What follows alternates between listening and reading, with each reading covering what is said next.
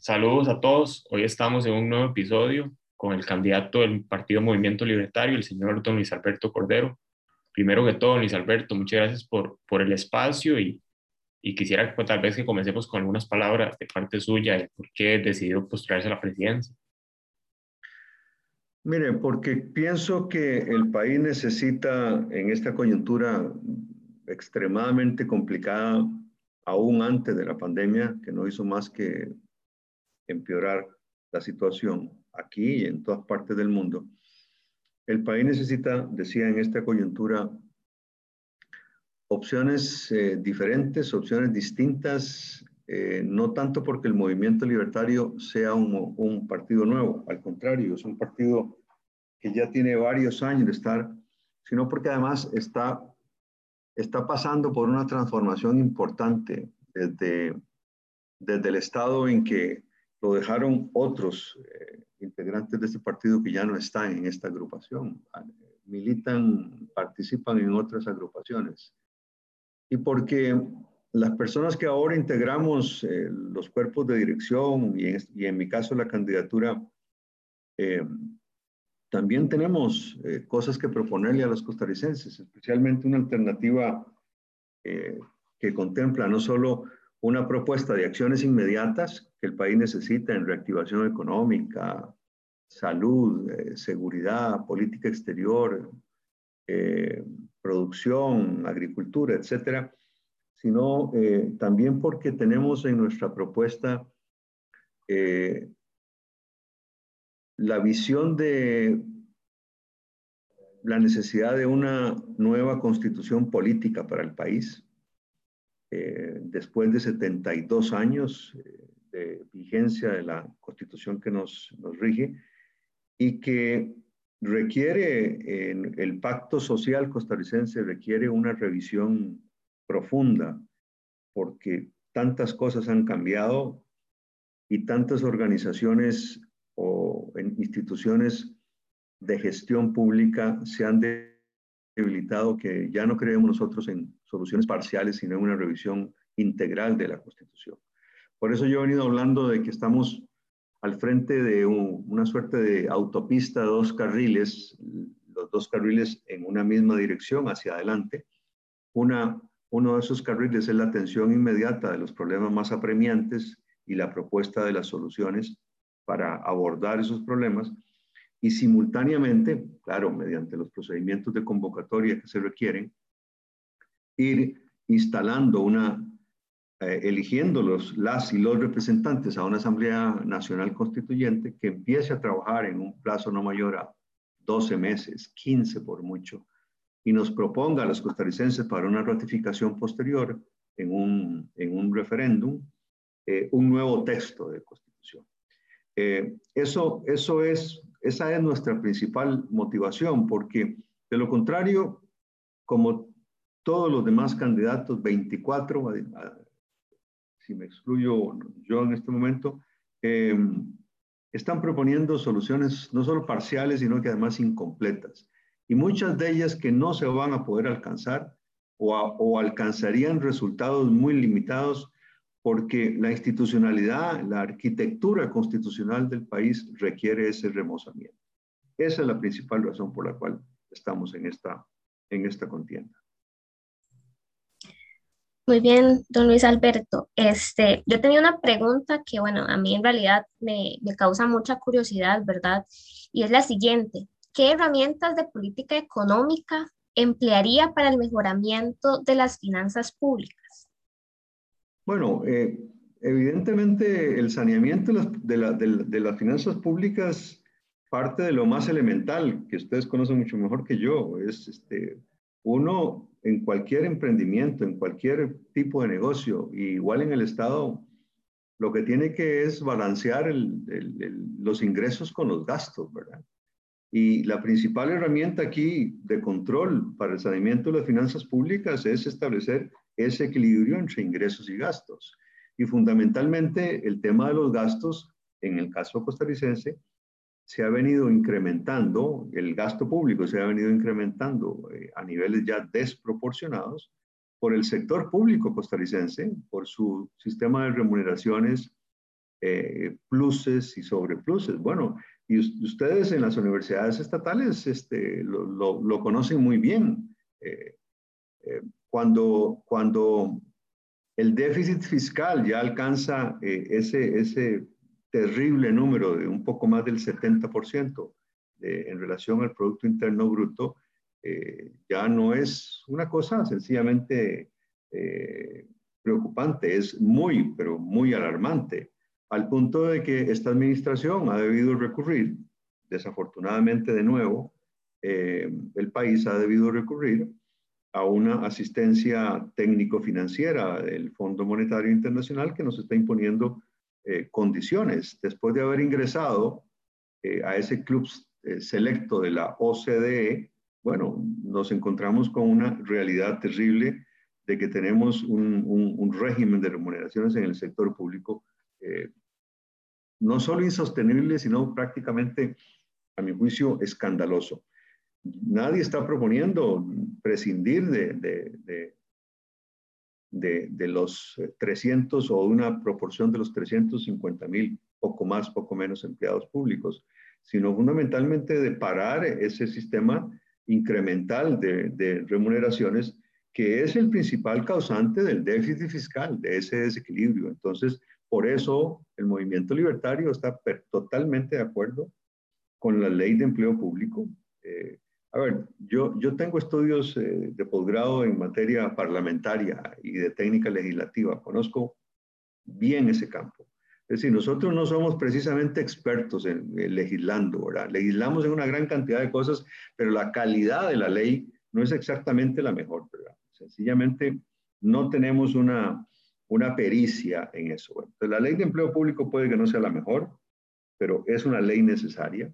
Tenemos que mantener y fortalecer el régimen de caja única y tenemos este, que, que contener eh, el crecimiento igualmente incremental eh, de las pensiones y sujetarnos de la manera más estricta posible a la regla fiscal, dejando siempre abiertas algunas, algunas posibilidades de incrementar el gasto sobre la regla el que contiene y regula la regla fiscal, sobre todo en el campo de la salud fundamentalmente, en el campo de la educación, especialmente la educación primaria y secundaria, y en algún tipo de emergencia que se presente, ¿verdad? Pero la herramienta es balancear el presupuesto, así de, así de simple, pero así de, de complicado de lograrlo, ¿verdad? Proponerlo desde la teoría es, es, una, es una cosa sencilla hacerse cargo de, lograr ese equilibrio es mucho más complicado. Esa es la herramienta fundamental y además comprende no solo las remuneraciones, sino todos los beneficios en el, en el, en el, en, el régimen, en el sector descentralizado estatal, las instituciones autónomas, el control eh, y la reducción a la baja de todos los incentivos eh, no salariales y algunos salariales y otros no salariales de las convenciones colectivas en el sector público, incluyendo las de las universidades. Esa es, esa es la, la tarea fundamental. Don Luis Alberto, siguiendo con esta temática ahorita que acaba de mencionar el tema de, de las convenciones y pues todo el tema de la empresa pública, ¿Qué, ¿Qué, piensa usted respecto a ciertos candidatos que han manifestado el interés tanto de, por ejemplo, abrir el monopolio de Recope o bien, bueno, en el caso de retail no es una empresa pública, pero pues abrir también ese monopolio, y, y también el caso pues del ICE. En cuanto a sus ideales y a sus propuestas, ¿consideraría eventualmente una apertura de estos o bien incluso una venta de ciertos activos del Estado para pues aumentar en este caso el flujo de caja del gobierno? Sí, sí, sí, lo tenemos entre nuestras ideas. A ver, en primer lugar, yo quiero decirles, eh, a pesar de que no, no, no nos lo están preguntando, que los libertarios o los liberales en todas partes del mundo como, como, como concepción ideológica siempre, siempre han estado muy cerca de la derecha, inclusive de la extrema derecha. Y ese fue uno de los rasgos característicos del movimiento, este movimiento libertario en sus inicios. Nosotros estamos, eh, las personas a cargo de este, de este partido ahora, estamos eh, totalmente convencidos que tenemos que ser un partido de centro. Los costarricenses nunca se han apuntado a los extremos. Por eso aquí nunca hemos tenido un régimen que pueda exacerbar las ventajas de la empresa privada por encima de los beneficios que el Estado otorga. Y todo lo contrario, no somos ni hemos ni seremos, creo yo, proclives a elegir posiciones de izquierda que, que, terminan concentrando una enorme cantidad de funciones en el Estado y dejándole a la empresa privada poco movimiento. Bueno, eh, habiendo dicho esto, eh, el problema en el sector público costarricense es un, es un problema de eficiencia, eficiencia en la gestión pública. Es decir, los, el, sector público tiene que ser un buen gestor, como si se tratara de una empresa privada, guardando obviamente las, las proporciones. Entonces hay cosas que definitivamente eh, no, no funcionan, ¿verdad? No, no funcionan. Recope. Recope es una institución ineficiente. Se tardaron años ahora en tratar de maquillarla diciendo que además de importar y distribuir combustibles va a incursionar en la promoción de las energías limpias. Eso debimos haberlo hecho hace muchísimos años y no le corresponde a Recope en ese caso. Para eso tenemos un ministerio eh, como el MISIR que puede encargarse de eso y la empresa privada tiene que también contribuir en esa, en esa dirección. A ver, yo cerraría Recope mediante un proceso eh, gradual de, traslado del, funcionariado, fundamentalmente los que tienen formación técnica, a otras instituciones del Estado y promoviendo un régimen de, jubilación este, anticipada, siempre y cuando hayamos como país garantizado primero la importación y una, distribución efectiva de los combustibles. Y además, desde luego, crear y, generar una gran eh, apertura a la competencia entre las distribuidoras, las bombas de gasolina, para tratar de llevar a la baja el, el, el precio de los combustibles, porque además, acuérdense ustedes que entre el, el impuesto a los combustibles, el, impuesto de valor agregado, y el de ingresos por, por salarios o, dividendos, básicamente el impuesto sobre la renta, e, esos tres impuestos eh, recaudan más del 90% de los ingresos del Estado. Así que eh, tocarle a los combustibles es también tocarle la bolsa al Estado ahora que estamos hablando de cómo balancear ingresos contra gastos. Pero sí, yo estoy totalmente convencido que Recope debe desaparecer. Yo he dicho que el Consejo Nacional de Producción también y ahora le están eh, achacando a la Fábrica Nacional de Licores que yo la mantendría como una empresa eh, en un régimen de, operación público-privada, porque no solo por la producción estratégica del alcohol, sino porque también no promuevo la, el consumo irresponsable del alcohol, pero tenemos esa bebida como el guaro cacique, que es un, que es, y bien puede ser un producto de exportación importante si lo gestionamos bien. Ahora le estamos atribuyendo todas las pérdidas de, del, del, CNP a la Fábrica Nacional de Licores. Eh, el CNP habría quebrado hacía muy, hace mucho tiempo si no hubiera sido por la Fábrica Nacional de Licores, que por supuesto también está mal gestionada. Pero aperturas de monopolios, el de, la, el de la importación y distribución de combustibles, sí. El de las telecomunicaciones ya lo rompimos con el Tratado de Libre Comercio hace varios años, igual que el de seguros, ¿verdad? Eh, yo no veo otra cosa. Lo que sí tengo mucho interés en, es en que el país eh, se dé cuenta que el Instituto Costarricense de Electricidad es una institución mal gestionada y eso sí es una operación estratégica del Estado. Es la generación de la electricidad, es la, la, la, distribución eh, de la electricidad en, en, todos los lugares del país además incluyendo el, tema de las eh, telecomunicaciones y especialmente la red celular a cargo de Colby como marca, como marca de fábrica.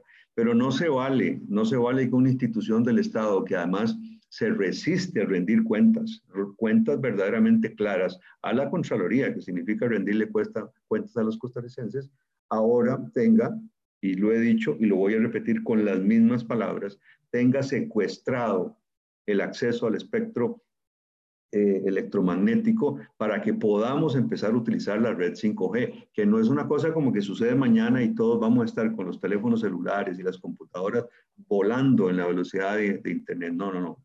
Eh, eso hay que abrirlo a, una, a, un concurso eh, de oferentes porque además implica desarrollar el resto de la red de fibra óptica para que, para que esa red 5G. Pero si seguimos, este, Alexander y Elmi, en este paso, cuando nosotros llegamos a utilizar la red 5G en todas sus ventajas, el resto del mundo andará por un número mucho mayor, no sé, la red 7 y 8 y 9, no se me ocurre cuántas, porque estamos en este rezago, que es el mismo estado el que se para en su, en su, y se estorba a sí mismo y no nos deja avanzar. Eh, hay más cosas de las que podemos hacer en, en, en el término, en el sentido de, de, de hacer el Estado eficiente. Eh, si no es eliminar, es fusionar instituciones, todas las que tienen que ver con el sector vivienda y combate a la pobreza, INBU, IMAS, eh, Banco Hipotecario de la Vivienda, Ministerio de Vivienda, eh, a ver, INAMU, todas, digamos en este caso concreto no. No hay ninguna, yo no veo ninguna objeción importante para fusionar estas instituciones, ponerles un, un solo jerarca a cargo de esa institución. Eh, y vencer esa resistencia de, de, vivir como que en compartimentos cerrados en que, en que, vive el sector público, ¿verdad? Que no se hablan entre sí cuando podrían estar coordinando. Hay que dejar ya de, de pensar que, por ejemplo, que, que la, en la caja, en la presidencia ejecutiva de la caja tiene que haber un médico. Eh, ¿Por qué no un ingeniero industrial? ¿Por qué no un economista? Eh, ¿Por qué eh, en el Instituto Costarricense de Electricidad tiene que haber como casi siempre ha sido un ingeniero a cargo. Es decir, no, uno no necesita tener esas, esa, esa formación para hacerse cargo de una buena gestión, porque para eso ah, el sector público está lleno de muchas y muchos profesionales altamente especializados. Es decir, el Estado costarricense tiene que reducirse sin que esto signifique necesariamente despidos. Y muchos de estos cambios requieren una reforma constitucional, pero no una reforma constitucional parcial, porque eso es como hacer, como lo que hace el Ministerio de Obras Públicas y hace en las municipalidades con las calles, ¿verdad? A punta de bacheos, va bacheo aquí, bacheo allá. Necesitamos una nueva concepción de la gestión del Estado y eso requiere por una serie de cambios que a, a punta de reformas parciales nunca los vamos a obtener ni, ni, ni con la simultaneidad con que se requieren, ni, ni, con, el, ni con la profundidad que esos cambios demandan.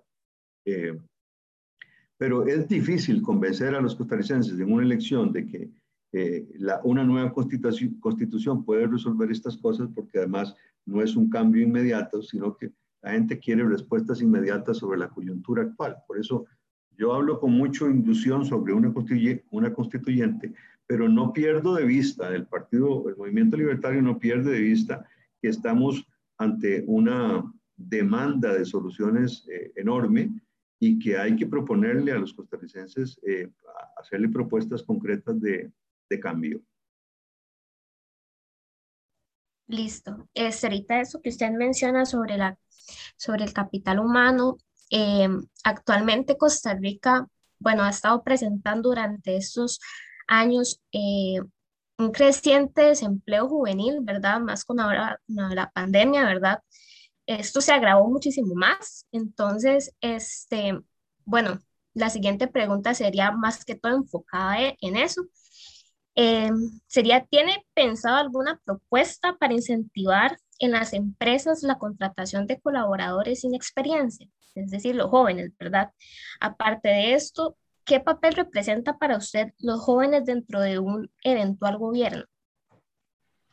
Mire, es, muy apropiada de su pregunta, especialmente cuando la plantea desde el concepto del capital humano, eh, básico para hablar de esto. A ver, una de las cosas, y, primero empiezo por las universidades, que, que hay que hacer en, en, las universidades públicas, este, además de, de, parar el crecimiento de, la, de, las remuneraciones excesivas, ¿verdad? Este, eh, acabamos de conocer un estudio hecho por la misma Universidad de Costa Rica eh, y, y, solicitado por, por el señor rector, ¿verdad? Un diagnóstico del régimen salarial de la Universidad de Costa Rica que evidencia las desproporciones y, eh, entre salarios por mismos puestos de la Universidad Nacional. Es decir, los estudiantes universitarios de la Universidad de Costa Rica tienen que conocer ese informe. Como, como también se han levantado voces en el Instituto Tecnológico de Costa Rica. Una de las propuestas nuestras es revisar la composición del Fondo Especial de la Educación Superior, ¿verdad? Aquí esto eh, aplica para las universidades públicas, no para las privadas. El Fondo Especial de la Educación eh, Superior requiere un, rebalanceo, se me ocurre que ese es el término, ¿verdad? De tal manera que en la distribución de esos recursos el Instituto Tecnológico de Costa Rica tenga una proporción mucho mayor de la que actualmente tiene. La Universidad de Costa Rica anda como entre el 55, 56, un poco más, un poco menos de esa distribución. La Universidad Nacional, eh, un poquito más de 20, y el Instituto Tecnológico no llega a 13. Y las, y las carreras en las que los estudiantes están encontrando empleos son las carreras con, con un alto componente este, tecnológico. Y, y, y esas son las demandas de mano de obra calificada que exigen las zonas francas del país. Las zonas francas del país y especialmente la industria de dispositivos médicos generan el están generando el 35, casi el 35% del total de las exportaciones costarricenses. Bueno, entonces la educación desde, desde la primaria, pero particularmente la secundaria, tiene que reducir los niveles de exclusión que se están produciendo, en buena medida también por el apagón educativo de la pandemia y la falta de presencialidad pero también porque hay que, hay que adecuar la oferta académica, tanto en las universidades privadas como en las universidades públicas, hay que adecuar la oferta académica eh, de, de carreras a las demandas de la producción. Yo no estoy diciendo que hay que dejar de ser psicólogo sociólogo, pero las ciencias sociales no son las prioridades de este país, eh, ni, lo, ni lo seguirán siendo.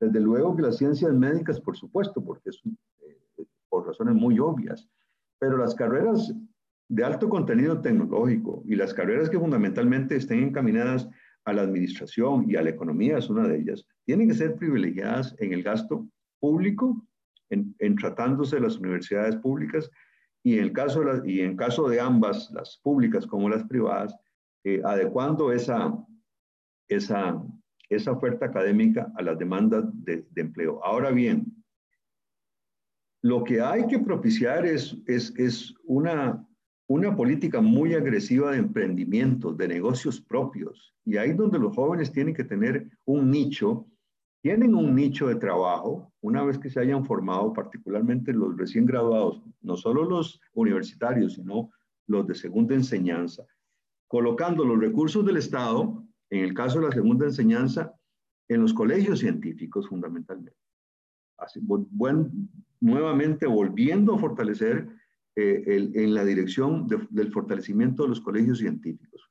Fíjense en la última prueba, en la última examen de admisión al Instituto Tecnológico, los colegios tradicionales, por decirlo así, apenas, apenas pudieron aprobar los estudiantes de los colegios un poco menos del 24% el examen de admisión, mientras que los de los colegios científicos públicos alcanzaron un 96% de aprobación del examen de admisión al tecnológico.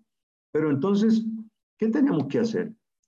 A los jóvenes con o sin educación universitaria, pero partiendo de, haber obtenido su, su, bachillerato en secundaria o la culminación de la secundaria, lo primero que hay que hacer es poner a la banca para el desarrollo, que son los recursos de todos los costarricenses, al servicio de esos emprendimientos. Un joven que quiere emprender en un negocio propio no le pueden pedir que tenga una declaración de renta, del impuesto de la renta anterior cuando no ha sido contribuyente. No le pueden pedir un estado de resultados del año anterior porque es la primera vez que arranca. No le pueden pedir una gran cantidad de requisitos que sí le pueden pedir a alguien que está solicitando un crédito para ampliar su negocio que ya tiene varios años de operación. El Estado tiene, el Estado y la banca estatal tiene que tener un fondo de avales y tener un capital de riesgo completamente identificado para, financiar el emprendimiento de jóvenes emprendedores, que se la tienen que jugar de entrada nomás, tienen que tener claro que están asumiendo una obligación con un banco a la cual tienen que rendirle, eh, a la cual tienen que pagarle, pero que el banco les ofrezca todas las oportunidades de ir aprendiendo sobre la marcha, les suspenda la, les, les, declare una especie de moratoria en el cumplimiento de requisitos para arrancar un negocio. Miren, y ustedes lo deben saber, si ustedes quieren en este país arrancar un negocio, van a la, a la, a la, a la alcaldía y la alcaldía, de la, municipalidad, en cualquiera de los cantones donde usted está, y la alcaldía lo primero que empieza es a pedirle los requisitos, los requisitos que tienen que cumplir. Mire, el primero es una eh, autorización del Ministerio de, un permiso sanitario del Ministerio de Salud en tres categorías. Luego viene la patente comercial. Luego viene el registro único de tributarios. Usted se tiene que inscribir como contribuyente. Luego viene la inscripción ante la caja y por último, una póliza de riesgos del trabajo. Cinco requisitos de entrada nomás. Y la gente se vuelve loca, ¿verdad? se abruma con tanta... Mire, uno puede perfectamente declarar, y yo estaría dispuesto a hacerlo, y me comprometo a hacerlo, una suspensión en, en esos requisitos, una suspensión temporal. Usted, le doy a usted una lista de requisitos, usted firma un compromiso de cumplirlos como si fuera un contrato, yo lo dejo empezar a trabajar porque el permiso, el permiso, el, la inscripción en, la, en el registro único del tributario depende del Ministerio de Hacienda y eso es el Poder Ejecutivo. Lo mismo que el de riesgo de trabajo que depende del Poder Ejecutivo en el Instituto Nacional de Seguros o en alguna otra aseguradora, ese se va a conseguir. Eh, la patente comercial es lo que es realmente problemático porque un presidente no le puede obligar a una municipalidad a prescindir de ese requisito porque tienen autonomía. Pero yo no me puedo imaginar a las municipalidades del país resistiéndose a, propiciar la generación de empleo, especialmente de la gente joven, eh, cuando esto a su vez va a generar más ingresos a través de, las, de, eh, los cánones que hay que pagar por las patentes municipales. Esto puede, de nuevo, darle una enorme cantidad de oportunidades a, a, los estudiantes universitarios con formación universitaria o con la formación de la secundaria en un montón de emprendimientos. Esto es todos los contenidos de la economía naranja que estamos hablando, que ustedes bien conocen. Es, es todo, todo, las, todo el desarrollo tecnológico, todos los emprendimientos de carácter cultural que tienen a su vez un valor cuantificable en términos económicos. La economía naranja es exactamente el, futuro de la gente joven y el futuro de los países, porque ustedes representan entre los 18 y los 35 eh, años como el 48% del electorado nacional y están seguramente tan confundidos porque no saben por quién votar, porque tienen 25 opciones, que además es una cosa eh, terrible de que ocurra. Es cierto que la gente tiene derecho a participar, pero, pero no todo el mundo tiene la capacidad para ser presidente de la República. Querer no es poder. Yo, yo eh, querría hacer muchas cosas, pero, pero no puedo. Pero sí puedo ser presidente porque tengo la formación. Lo que quiero decir es que hay tantas oportunidades que están ahí y que solo necesitan una buena gestión, solo necesitan voluntad política para, para plasmarse porque gobernar es poner las prioridades de las personas por delante de los intereses y de las posiciones de muchos grupos de presión. Cuando no son los sindicatos en el sector público, eh, son intereses corporativos, que además intereses corporativos que se reflejan en las decisiones de las juntas directivas de las instituciones autónomas. Por eso una de las propuestas que el movimiento libertario tiene es eliminar todas las juntas directivas de las instituciones autónomas, que le cuestan al país alrededor de 1.300 millones de colones en dietas. Y uno dice, ¿y quién mide la productividad y la eficiencia de las instituciones autónomas desde la junta directiva? No se mide la, la, la, no, hay, no hay métricas para medir la eficiencia en el sector público. Vean el último caso a propósito del Ministerio de Educación.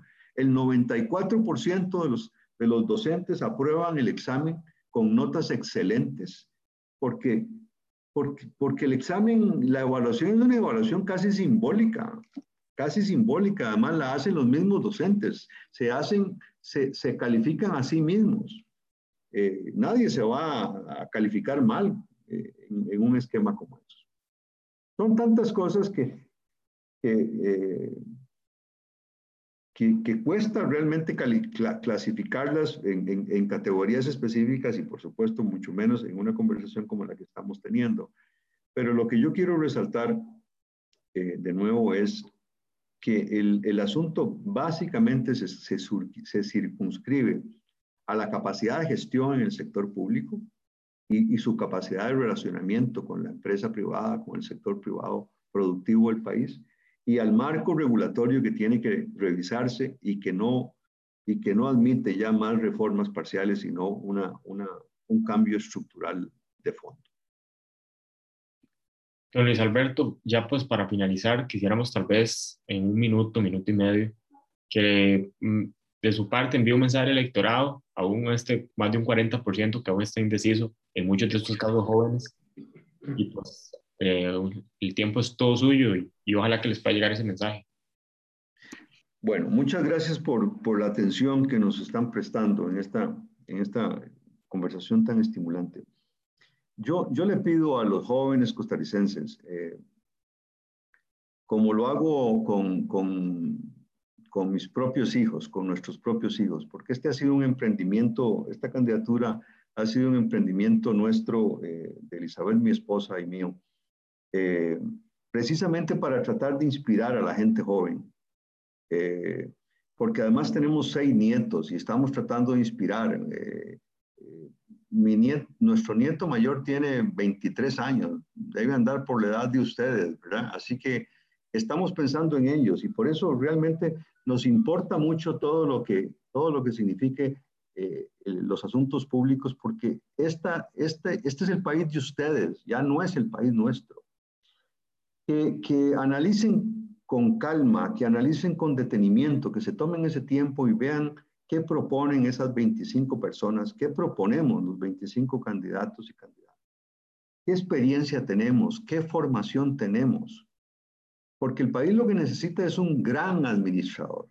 Es un presidente, desde luego, pero ese presidente es un gran gerente, un gran administrador que tiene que tener la capacidad de articular ese capital humano al que se refería Elmi, que tiene que articular bien las relaciones del Estado con el resto de, de los grupos eh, de interés del país, los sectores cooperativistas, sindicalistas, eh, todos los grupos eh, del, del, país, precisamente para que la política pública sea una política que siempre sea eficiente y eficaz, que sea oportuna y que sea legítima. Entonces, una vez que hayan hecho, ustedes se van a dar cuenta que somos muy pocos los que llenamos los requisitos para poder ser presidente de la República. Y por último les digo dos cosas. Les pido su apoyo, les pido su confianza, es decir, les pido su voto con mucho respeto. Pero si no soy yo su elección, no le den la espalda al país. Abstenerse de votar es darle la espalda al país y es lo último que necesitamos. No dejemos que otros elijan por cada uno de nosotros y no dejemos que los extremos sean los que prevalezcan en sus pensamientos. No, eso no nos representa a nosotros. Y aquí tenemos opciones que son no necesariamente convenientes para el país, que nos están planteando cosas que no nos convienen, porque porque no nos están diciendo cuáles son sus verdaderas intenciones. Pero bien, no le den la espalda al país, escojan, decidan y participen y inspiren a sus parientes, a sus familias, a que también lo hagan, porque el, abstencionismo es, es una, causa un efecto muy, pero muy grave en la, en la vida institucional de un país. Y yo conozco de eso porque he trabajado muchos años en temas de elecciones y en temas de política. Ese es mi mensaje y agradecer, agradecerles de nuevo este, la oportunidad de, de conversar con, con, con, ustedes, estudiantes universitarios, eh, de manera tan, tan amplia y tan, y tan franca. A usted, don Luis Alberto, por el espacio y a todos los que lo escuchan, daría muchísimas gracias y esperamos, pues como dijo don Luis Alberto, no abstenerse de ir, de ir a votar, que es lo más importante, y, y el mejor de los éxitos para usted, Luis Alberto, en esta contienda. Muchas gracias, muchas gracias por su tiempo.